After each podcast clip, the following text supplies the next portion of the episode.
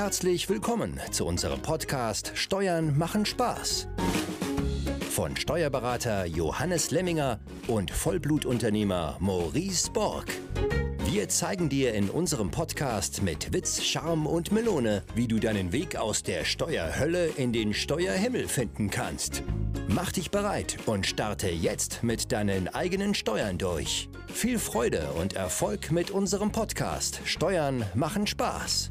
Vor allem die, die du nicht bezahlen musst.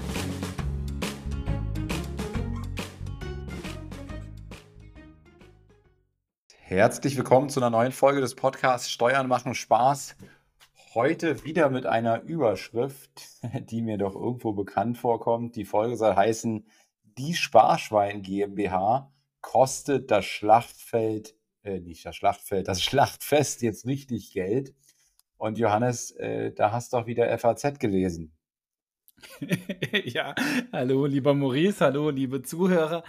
Äh, und das hast du schon richtig verstanden. Der Titel äh, kommt dir wahrscheinlich schon sehr reißerisch vor. Äh, und wir hatten ja bisher schon zwei Artikel in unserem Podcast besprochen. In der Folge 105 Gefangen in der GmbH und in der Folge 107 Jagd nach Steuervorteilen kann ins Verderben führen. Und das ist jetzt der dritte Streich des gleichen Autors. Äh, und dann habe ich aber erstmal alle Artikel, die mir mein Papa äh, so lieb hingelegt hat, äh, durchgearbeitet. Und dann bin ich auch äh, vorerst mit der FAZ und mit diesem Autor fertig. Äh, aber wir lassen uns überraschen, äh, weil der Autor ja regelmäßig schreibt. Von daher kann natürlich jederzeit ein neuer Artikel kommen. Und so wie du ja auch schon sagst, der Artikel an sich kommt dir ja schon bekannt vor. Ja, weil auch hier der Autor äh, allein schon wieder mit seiner Wortwahl natürlich äh, provoziert äh, und natürlich hier das Interesse wecken will. Äh, und, und hier gehen wir genauso äh, vor wie in den anderen zwei äh, Podcast-Folgen, wo wir einfach ja, das Beispiel, was der Autor hier wählt, einfach mal unter die Lupe nehmen wollen und vielleicht dann zu einem ähnlichen, zum gleichen oder zu einem ganz anderen Fazit am Ende kommen. Und Sparschwein GmbH, ich nenne sie ja immer Spardosen GmbH. Ähm, ich kann mir darunter schon was vorstellen, weil ich das im Grunde ja auch habe. Aber willst du hier nochmal drauf eingehen, was das überhaupt ist? Ja, kann ich gerne tun, ne? aber vielleicht, äh, du hast es ja gerade äh, erwähnt, du hast auch eine, ja, ich würde es auch nicht Sparschwein GmbH nehmen, nennen, äh, sondern eher Spardose oder die eigene Bank. Ähm, aber wenn du magst, kannst du natürlich in deinen eigenen Worten deine ja, Spardosen GmbH vorstellen, wenn du magst. Dann lasse ich dir gerne den Vorzug. Puh, ähm, ja, das, ich glaube, es lässt sich am besten an meiner Geschichte erklären. Ich habe ja zunächst mal angefangen mit einer einzigen GmbH, also einer operativen GmbH und ähm, wusste ja zum damaligen Zeitpunkt auch nicht wirklich, wo es unternehmerisch noch überall hingehen kann. Und äh, ja, ich glaube, oftmals im Leben ist es besser, mal den ersten Schritt so zu gehen, ohne eine gewisse Komplexität da gleich reinzubringen. Hätte ich natürlich gewusst, wo die Reise hingeht, hätte ich wahrscheinlich gleich eine andere Struktur gewählt, aber ich bin nun mal so mit einer GmbH mal gestartet. Und habe dann, hab dann irgendwann gesagt, ähm, ich will mir, ich will mir mein Geld äh, sozusagen nicht immer auszahlen als, als zum Beispiel als Geschäftsführer und da jedes Mal viele Steuern zahlen, sondern ich bin ja in der GmbH, weil sie mir quasi den Vorteil ermöglicht, dass in der GmbH eine Versteuerung herrscht von um die 30 Prozent und nämlich nicht äh, 42 äh, plus Prozent. Und ja, dann häufte sich natürlich auch in der GmbH immer mehr Kapital an. Und gleichzeitig ist dieses Kapital aber ja auch in meiner operativen GmbH. Das heißt, wenn dort mal ein Vorfall ist, ähm, was auch immer, was ich jetzt erstmal nicht glaube, ich habe jetzt auch nicht viele Angestellte oder so, aber mal das Beispiel, dass mich ein Angestellter verklagen würde, er, er bekommt Recht und ähm, bekommt, was weiß ich, 300.000 Euro Schadensersatz. Ähm, weiß nicht, ob das ein richtiger Fall, äh, richtig realistischer Fall ist, aber dann wäre wär natürlich mein gesamtes Aktiendepot, was in dieser GmbH drin ist und so alles als, als, als Haftungsmasse verfügbar.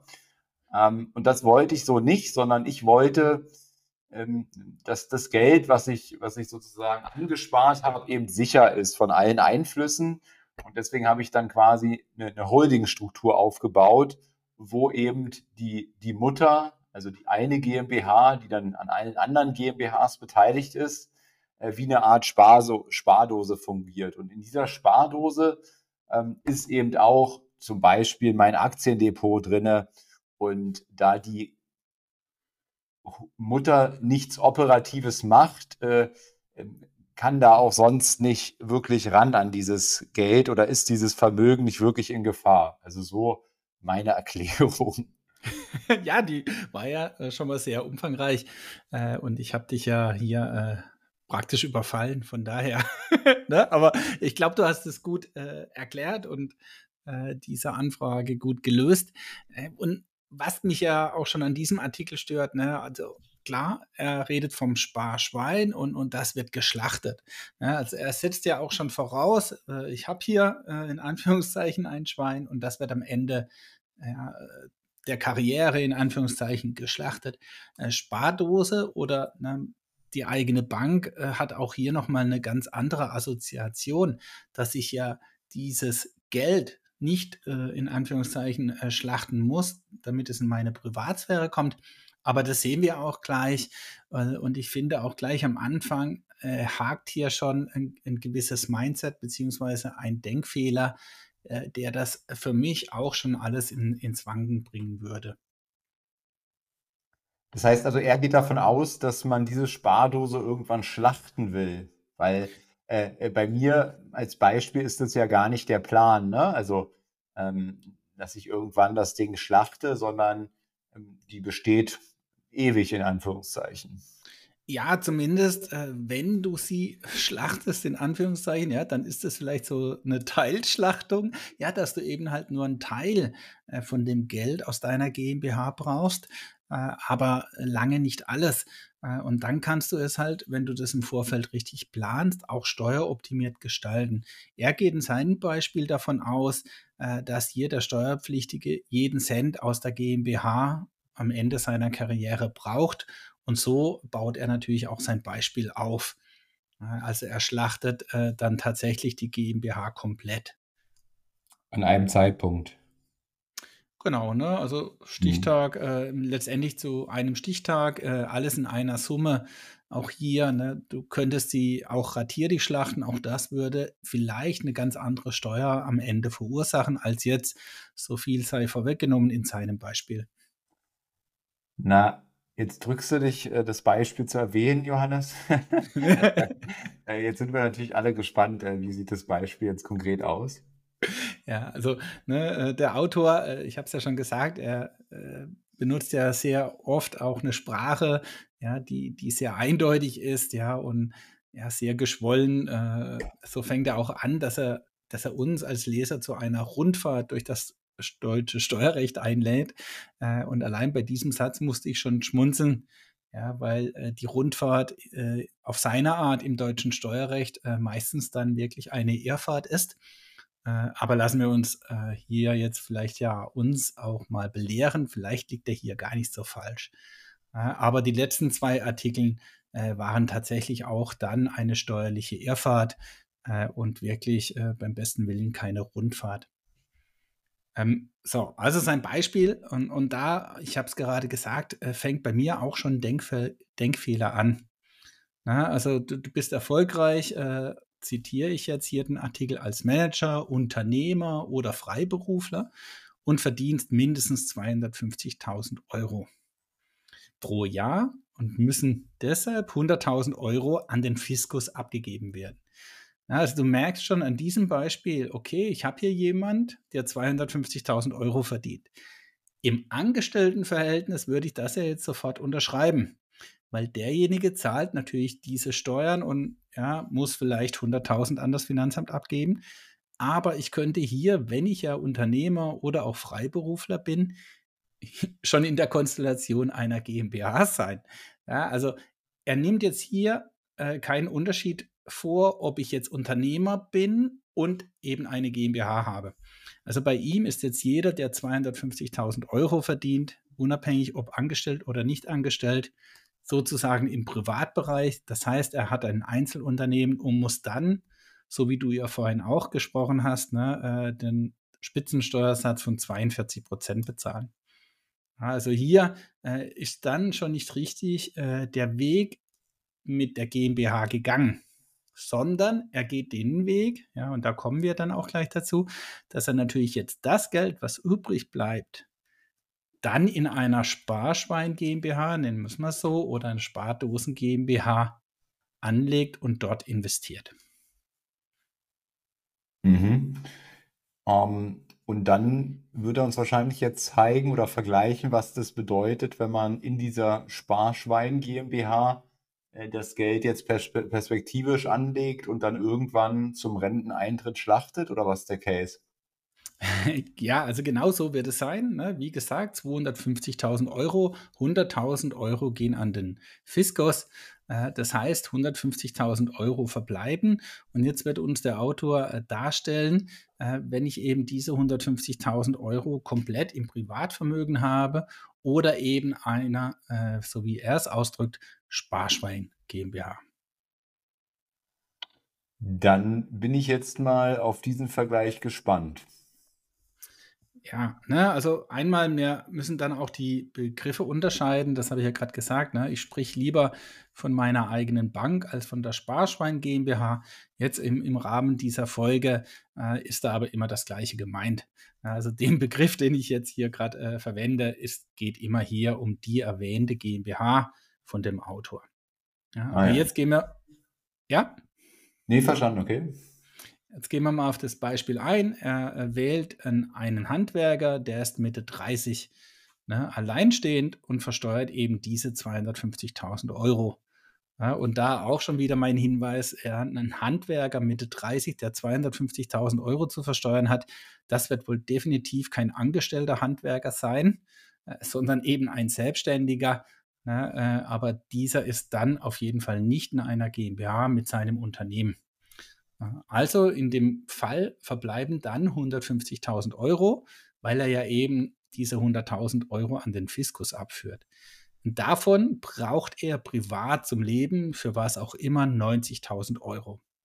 Also diese Zahl kann ja auch komplett realistisch sein. So, und 60.000 Euro von diesen 150.000 Euro bleiben dann übrig.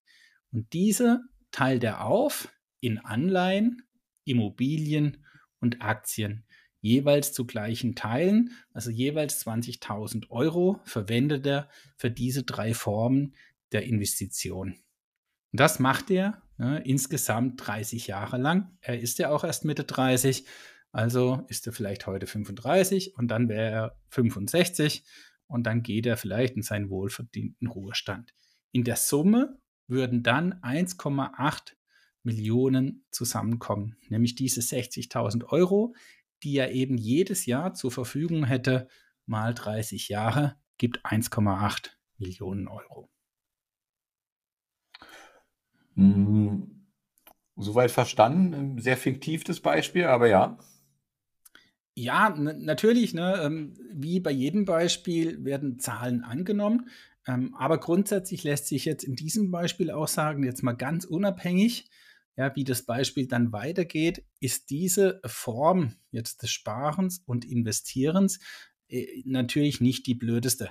Ja, also äh, von 150.000 Euro, die du jetzt nachsteuern hast, jetzt mal unabhängig davon, wie viel Steuern er vorher bezahlt hat, ähm, 90.000 ja für Privatgebrauch und alles Mögliche, was er eben bezahlen muss, aber 60.000 im Jahr zu sparen, ist natürlich schon mal nicht wenig.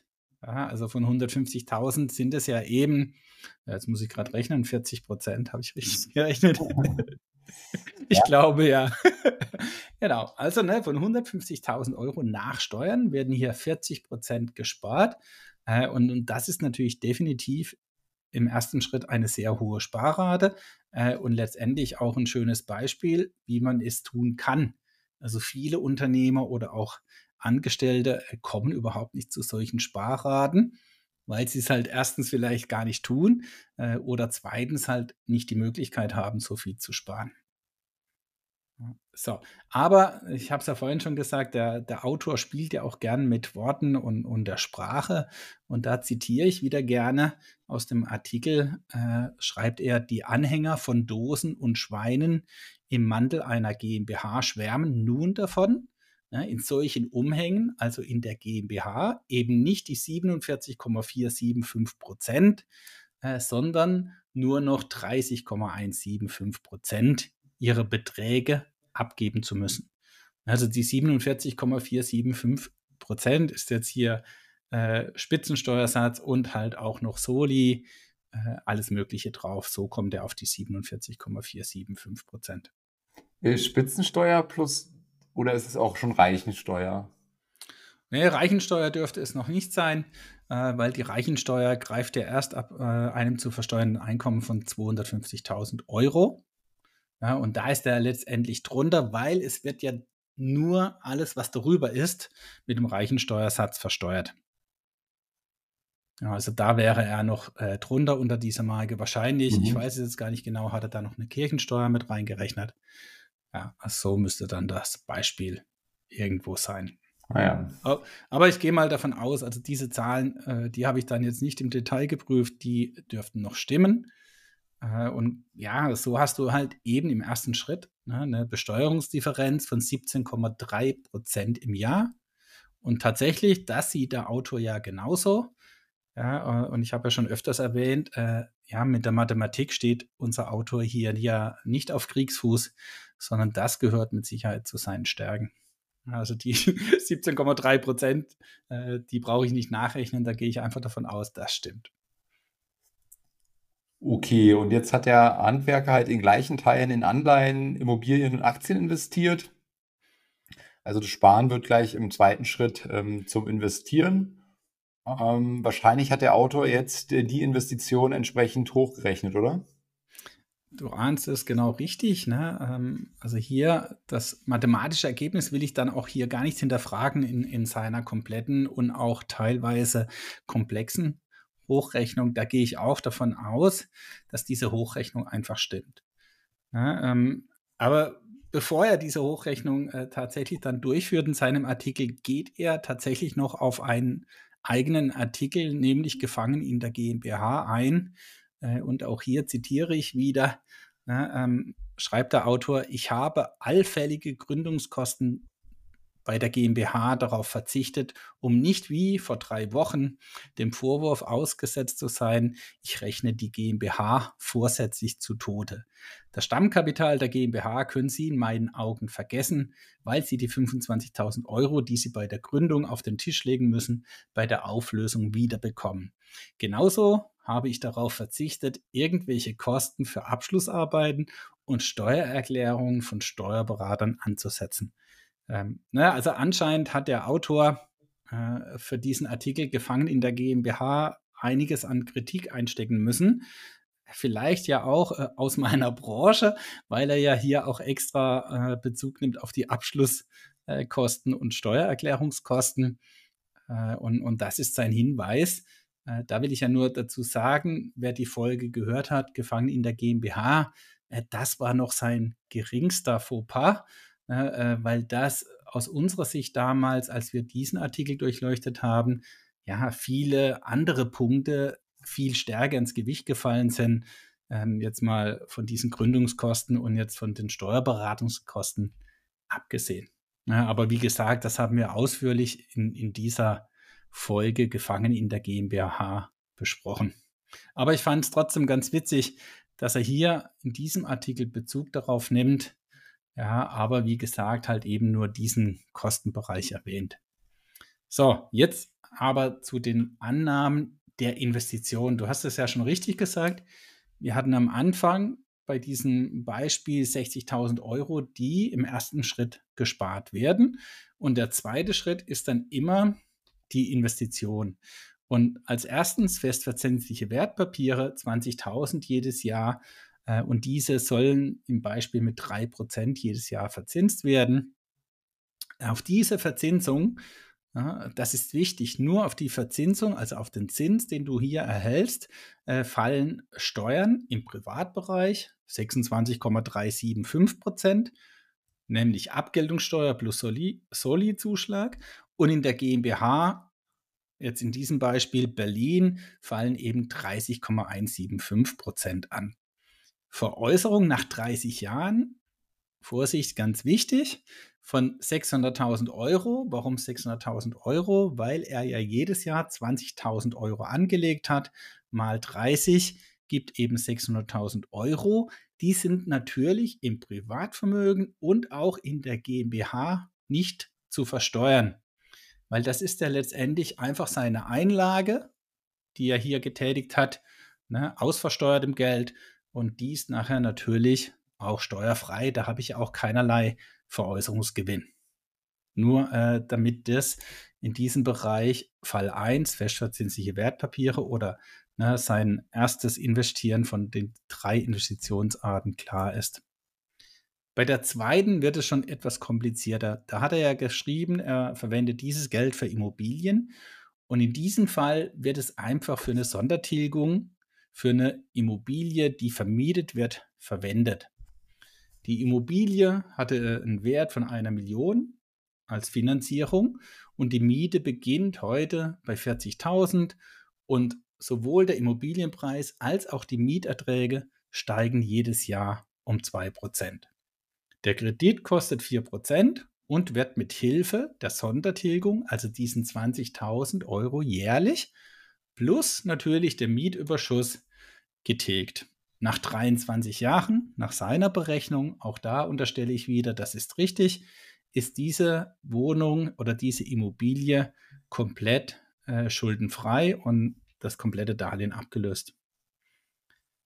Und jetzt diesen jährlichen Gewinn muss er natürlich im Privatvermögen mit seinem hohen Steuersatz 47,475 Prozent versteuern und in der GmbH mit 15,825 Prozent. Ähm, da erwähnt der Autor aber in keinster Silbe, dass es sich wohl um eine vermögensverwaltende GmbH handeln muss. Ansonsten hätte er ja auf diese Mieterträge nicht diese niedrige Versteuerung, weil wir wissen ja, in der vermögensverwaltenden GmbH äh, fällt die Gewerbesteuer für diese Erträge weg. Das ist der erste Schritt. Und im zweiten Schritt wird natürlich jetzt diese Immobilie nach 30 Jahren einmal im Privatvermögen und einmal in der GmbH verkauft. Und wie wir wissen, im Privatvermögen entsteht hier kein Veräußerungsgewinn. Es bleibt also komplett steuerfrei. Ein Verkehrswert von 1,8 Millionen circa. In der GmbH ist die Differenz zwischen Buchwert und diesem Verkehrswert steuerpflichtig laut Autor, und diesen Fehler macht er, glaube ich, in allen Artikeln, wird jetzt diese Immobilie in der GmbH veräußert. Wir wissen von nur dieser einen Immobilie. Das heißt, es ist die letzte Immobilie in der GmbH und dann wissen wir, habe ich keine Gewerbesteuerbefreiung. Es müssen also über 30 Prozent auf den Veräußerungsgewinn bezahlt werden. Der Autor rechnet erneut nur mit 15,825 äh, und macht diesen Fehler erneut. Das heißt, er spart sogar knapp 200.000 Euro Steuern. Ja, und lieber Autor, das sind halt alles andere als Peanuts. Äh, auch wenn es zu Lasten hier, in diesem Fall ja der GmbH geht, ist es halt grundsätzlich falsch. So, mhm. und dann bleiben ihm in der GmbH bei seinem Rechenfehler, ich will es ja jetzt gar nicht richtig rechnen, knapp eine Million. Und die wird dann beim Ausschüttungsfall, weil das Geld ja ins Privatvermögen soll, nochmals mit 26,375 Prozent besteuert. Abgeltungssteuer plus Solidaritätszuschlag. Das würde dann in diesem Fall auch soweit stimmen. So, also das ist sein zweiter Bereich. Investition 20.000 Euro in Form von Sondertilgung in seiner vermieteten Immobilie. Und dann abschließend drittens investiert er ja immer noch jedes Jahr 20.000 Euro in Aktien. Ähm, das sind dann genauso ne, 600.000 Euro. Und diese Aktien bringen jährlich 7%, die Hälfte als Dividende und die andere Hälfte als Kursgewinne. Im Privatvermögen werden alle Erträge mit Abgeltungssteuer und Solidaritätszuschlag belastet, 26,375% In der GmbH werden nur die Erträge mit 30,175% versteuert und Kursgewinne sind 95% steuerfrei, also nur 5% der Kursgewinne werden versteuert. Aber der Übertrag von dem Geld, was übrig bleibt, ins Privatvermögen kostet am Schluss wieder 26,375 Prozent. Das sind die Annahmen ja, dieser Gelder, 60.000, 3 mal 20.000, die unser Beispielskunde, der Handwerker, investiert 30 Jahre lang. Mhm. Waren jetzt eine Menge Zahlen. Ich bin aber soweit äh, mitgekommen.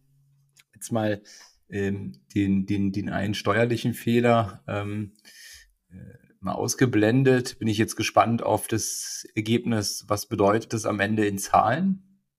Ja, ich hoffe, äh, dass auch alle unsere Hörer mitgekommen sind äh, bei diesen drei äh, Zahlenbeispielen. Ähm, letztendlich, so wie du sagst, ist es jetzt entscheidend, was kommt am Ende denn raus.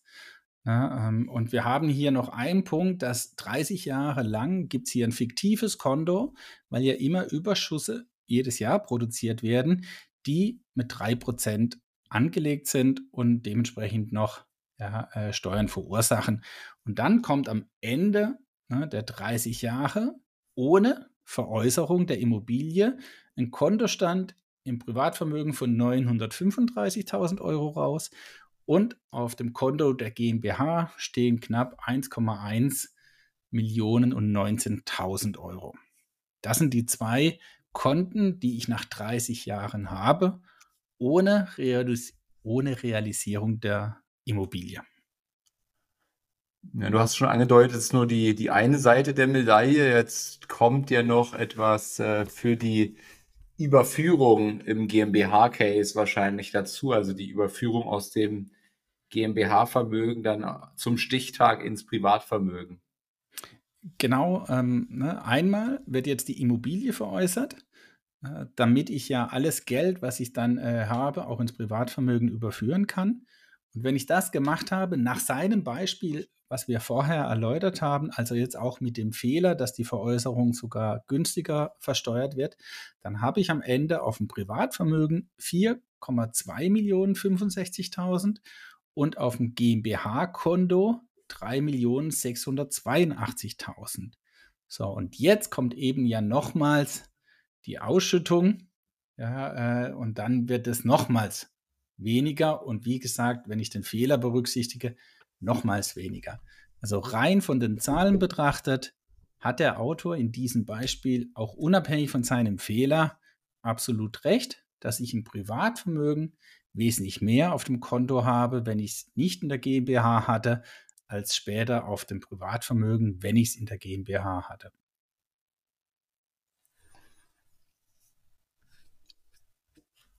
Okay, und jetzt muss ich gerade überlegen, oder jetzt habe ich gerade nochmal drüber nachgedacht. Und im nächsten Schritt nun? Ja, also im, im ersten Schritt äh, könnten wir jetzt denken, das sieht ja wirklich äh, dramatisch aus, ja, und würden äh, die, die Überschrift, die der Autor gewählt hat, dass dieses Schlachtfest wirklich richtig Geld kostet, ja, sofort auch unterschreiben. Ja, äh, und, und so ist es tatsächlich, ja. Äh, wie komme ich aus dieser Nummer jetzt wieder raus? Äh, ich komme aus dieser Nummer, wenn ich das Beispiel genauso durchziehe, wie er es gemacht hat, natürlich nicht raus. Ne? Also ich habe mir sozusagen den falschen Artikel ausgesucht. ja, ähm, aber äh, das ist wieder der Punkt. Ja? Also ich zweifle jetzt hier in diesem Fall das Ergebnis außer den Fehler mit den 15 Prozent überhaupt nicht an. Ne? Ähm, aber was ich halt eben anzweifle, ist die Vorgehensweise des Autors, ne? weil es wird dem Leser der FAZ hier ganz klar vermittelt, dass eine Sparschwein GmbH ja, oder Spardosen GmbH oder eben die eigene Bank sich nie rechnet. Ne? Der liebe Autor hat in meinen Augen sehr viele Glaubenssätze über Steuern, GmbHs und Vermögensaufbau. Ja, weil der Artikel hört ja auch mit seiner Berechnung nicht auf, sondern äh, ich zitiere wieder, es kommen noch hier Sätze von ihm, die ich mal als Glaubenssätze sehe, ähm, weil er fragt dann die Leser, ne, möchten sie einfach Geld anlegen oder wollen sie die Steuern minimieren oder wünschen sie die Maximierung des Vermögens? Fragezeichen. Diese Fragen stellt der Autor und behauptet auch, dass sie nicht alles haben können. Also Sie als Leser können nicht alles haben. Ja, also weder die Steuern minimieren, also es geht nicht gleichzeitig Steuern zu minimieren, aber gleichzeitig das Vermögen zu maximieren. Und warum soll das ein Entweder-Oder sein? Ja, also sowohl als auch äh, würde hier ja perfekt funktionieren. Und er schreibt dann auch weiter, falls auch Sie kein Work-Life-Balancing verfolgen, wenn auch Ihnen höhere Ziele wie die Rettung des Klimas fremd sind, dann werden Sie mit hoher Wahrscheinlichkeit das berufliche Gaspedal auch in Zukunft bis zum Anschlag durchdrücken. Oder? Fragezeichen. Und darauf stellt er die Frage, ob Sie im Ruhestand an den Speck wollen oder mit dem Sparschwein zur letzten Ruhe gebettet werden. Ja, äh, dabei findet er natürlich die zweite Perspektive, mit Verlaub gesagt, Fahrt und öde, um nicht zu sagen trostlos. Also auch dieser Bereich zeigt, dass der Autor für mich äh, sehr tief sitzende Glaubenssätze hat. Ja, also er sieht auch das Arbeitsleben bis zur Rente äh, nur in dem Sinne, dass ich hier wirklich mein Gaspedal durchdrücken muss äh, und nur durch viel Arbeit auch viel Geld entsteht. Ja, also das ist auch ein Zeichen, äh, dass hier eben äh, extrem tief sitzende Glaubenssätze beim Autor vorliegen. Und du glaubst Und, also, dass diese tief sitzenden Glaubenssätze der Grund sind äh, dafür, dass er sozusagen die Sicht auf eine andere Lösung ja, äh, ja, da, da, bin ich voll überzeugt, ne, weil er legt ja dann auch sein Fazit so fest, ähm, dass sie auf jeden Fall ne, auf eine Gründung der GmbH verzichten sollten, weil jede Entnahme, auch hier wieder, ne, habe ich sogar einen Absolutheitsanspruch, jede Entnahme zu übertriebenen Abgaben an die Staatskasse führt. Und das ist eben falsch, weil eben nicht jede Entnahme zu übertriebenen Abgaben an die Staatskasse führt. Ja, aber das ist sein Fazit. Es gibt Entnahmen, die tatsächlich zu übertriebenen Abgaben führen. Ja, wenn ich eben, so wie er es ja nur tut, das Geld aus der GmbH ganz normal als Ausschüttung in mein Privatvermögen bringe. Diese Entnahme kostet extrem viel Geld, was ich dann an den Staat abführen muss. Aber es gibt eben andere Dinge. Ja, und ich glaube, ja, dass eben seine Glaubenssätze überhaupt eine andere Sicht auf die Dinge verhindern. Und in diesem gewählten Beispiel ja, äh, ist es ja mehr oder weniger genau wie der Autor beschreibt. Aber wie in den zwei anderen Fällen auch, letztendlich war ihm das Ergebnis schon vor dem Beispiel bekannt. Ne, ich will ein bestimmtes Ergebnis, dann baue ich das Beispiel genauso auf. Und wieder, wie bisher in all seinen Fällen, wird ein individuelles Beispiel, eine individuelle Lebenssituation hier von unserem Handwerker pauschaliert. Und Sparschwein GmbH oder Spardosen GmbH ist ja nicht in jedem Fall identisch. Jede GmbH, jede Sparschwein GmbH ist und bleibt immer individuell. Hm. Und ich sehe das jetzt so, der, der Vergleich, also so wie ich das GmbH-Konstrukt jetzt verstehe, ist immer so diese, diese einmalige Entnahme von etwas Großem, von einem großen Betrag. Das hat immer nach, es ist, nachteilig. Äh, nur dein Ziel ist ja in der Regel etwas anderes aufzubauen. Also dein Ziel, ähm, so wie ich es verstehe, ist eben nicht mehr dieses Mindset äh, haben zu müssen, alles in der Privatsphäre zu besitzen. Also wofür brauche ich denn irgendwann an einem Tag 4,3 Millionen in der Privatsphäre oder wie viel es waren, ja? Ähm, also was soll das für ein Case dann sein, sondern eben ähm, sozusagen stetig dann auch zu entnehmen und so zu entnehmen, dass die, dass die Steuerlast viel geringer wäre in der Entnahme. Ne? Also zum Beispiel ähm, über ein Gehalt, äh, ich habe ja, hier wird ja von Rente gesprochen, ich habe ja dann vielleicht auch keine anderen Einkünfte mehr, weil ich nicht mehr operativ arbeite. Also gibt es ja ähm, viele ähm, andere denkbare Szenarien. Ähm, was, was, was denkst du jetzt da konkret? Ja, also genau so ist es, ja. Und da habe ich dann das Gefühl, der Autor, ja, berichtet vielleicht aus seiner eigenen Realität, weil er es vielleicht im Alter wenn er äh, so viel Geld hätte, es dann genauso tun würde. Ja, vielleicht braucht er halt dann dieses Geld, um es zu verleben, ganz egal, was er damit macht. Weil klar, ne, äh, ob das jetzt vier oder drei Millionen sind, ich kann natürlich dieses Geld im Privatbereich äh, sehr schnell auch verleben und, und mir viel Spaß gönnen. Ähm, aber das ist vielleicht seine Ansicht, ja, dass dann jeder so verfährt, das mag ich mal zu bezweifeln. Vor allem, wenn jemand wie in seinem Beispiel gewählt, so diszipliniert ist äh, und auch jedes Jahr 60.000 Euro nicht nur spart, sondern auch noch sinnvoll investiert. Ähm, das ist für mich ein Unternehmer, der würde nach 30 Jahren doch nie so handeln, dass er jetzt sofort seine GmbH auflöst, seine Immobilie verkauft, alles Geld ins Privatvermögen bringt, äh, ja nur damit er dem Finanzamt eine Million Steuern bezahlen kann. Hm, also deswegen immer ja, hier äh, ein Beispiel gewählt, das dem Autor halt das entsprechende Ergebnis bringt. Und letztendlich ist es ja auch so, das hatte er in seinem Beispiel ja auch komplett unterschlagen. Ich habe hier noch eine Einzelfirma, die 30 Jahre lang horrende Steuern bezahlt, die er in dieser Art und Weise gar nicht tun müsste. Und hier fehlt mir natürlich dann die komplette Verbindung in der GmbH auch mit einer Holding. Also er hat hier ja auch kein Holding-Modell gewählt, sondern er hat ja nur eine GmbH, die er verwendet, ne, um seine 60.000 dort zu investieren. Ähm, also ein ganz anderer Fall, äh, weil die klassische, das klassische, das klassische Sparschwein wollte ich schon sagen, also die klassische Spardosen GmbH oder diese eigene Bank ist meistens nur dann sinnvoll, ja, wenn ich eben auf steuerpflichtige Entnahmen verzichten kann und das kann ich gerade in der Kombination halt mit der Holding, weil ich dann vieles ganz anders steuern kann. Ja, und mit diesen Voraussetzungen überlegt man sich ja, zusammen dann mit diesem Handwerker, wie ich dann vielleicht meinen Entnahmeplan, ja, oder wie ich meinen Liquiditätsplan nach meiner aktiven Karriere steuern kann, ohne äh, ja auf solch hohe oder ja, steuerliche Entnahmen äh, nicht äh, zurückgreifen zu müssen. Aber diese, ja, das würde jetzt den Rahmen in dieser Folge sprengen. Ja, und wer unseren Podcast ja verfolgt, kennt bereits viele Mittel und Wege, wie mir das gelingen kann.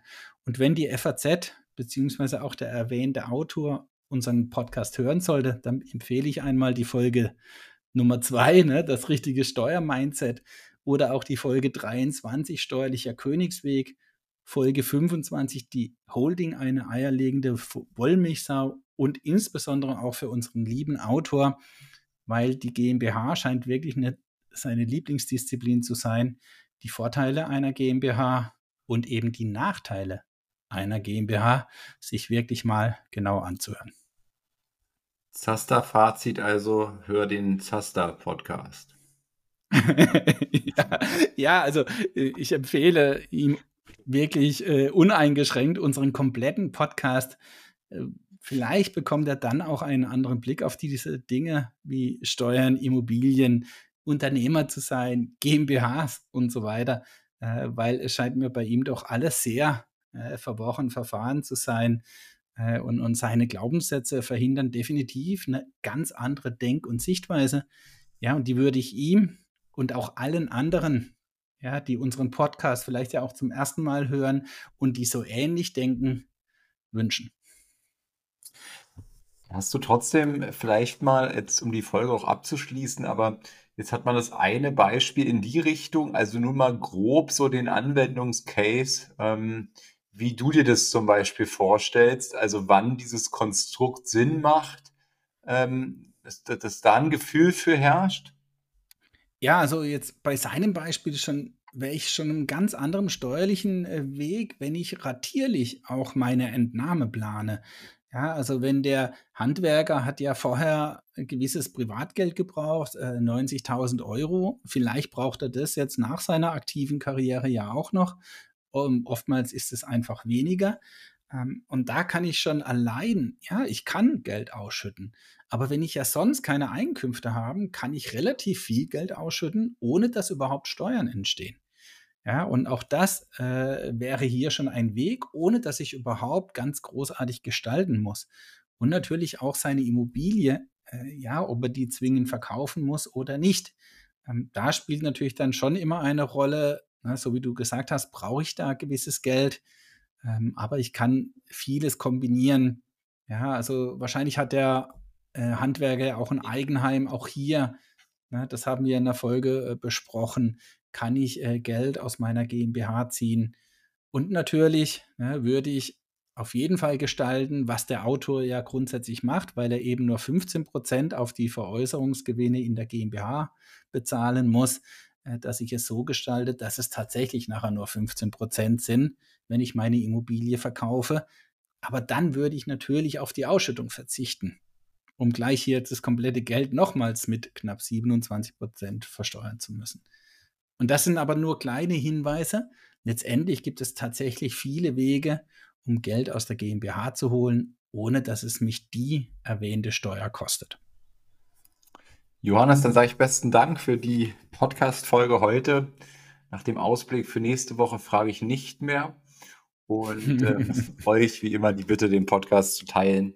Falls ihr eine Frage habt, uns gern zu schreiben bei Social Media. Johannes findet ihr da unter Zacharias Zaster. Mich findet ihr unter MB unterstrich Maurice unterstrich Borg. Äh, das sind die beiden Instagram-Kanäle. Ansonsten auch gerne bei LinkedIn. Äh, da äh, bist du, Johannes, unter deinem richtigen Namen, Johannes Wemminger, und ich auch unter meinem richtigen Namen, Maurice Borg. Und ansonsten bis kommende Woche. Ciao. Ciao und vielen Dank. Bis nächstes Mal. Hat hier jemand an der Uhr gedreht? Ist es wirklich schon so spät? Ja, ihr Leute. Wir machen Schluss für heute. Aber keine Sorge, wir kommen wieder und dann schalte ein, wenn es wieder heißt, Steuern machen Spaß. Und vor allem die, die du nicht bezahlen musst. Es hat dir gefallen? Dann nimm dir eine Minute Zeit und unterstütze uns mit einer Bewertung.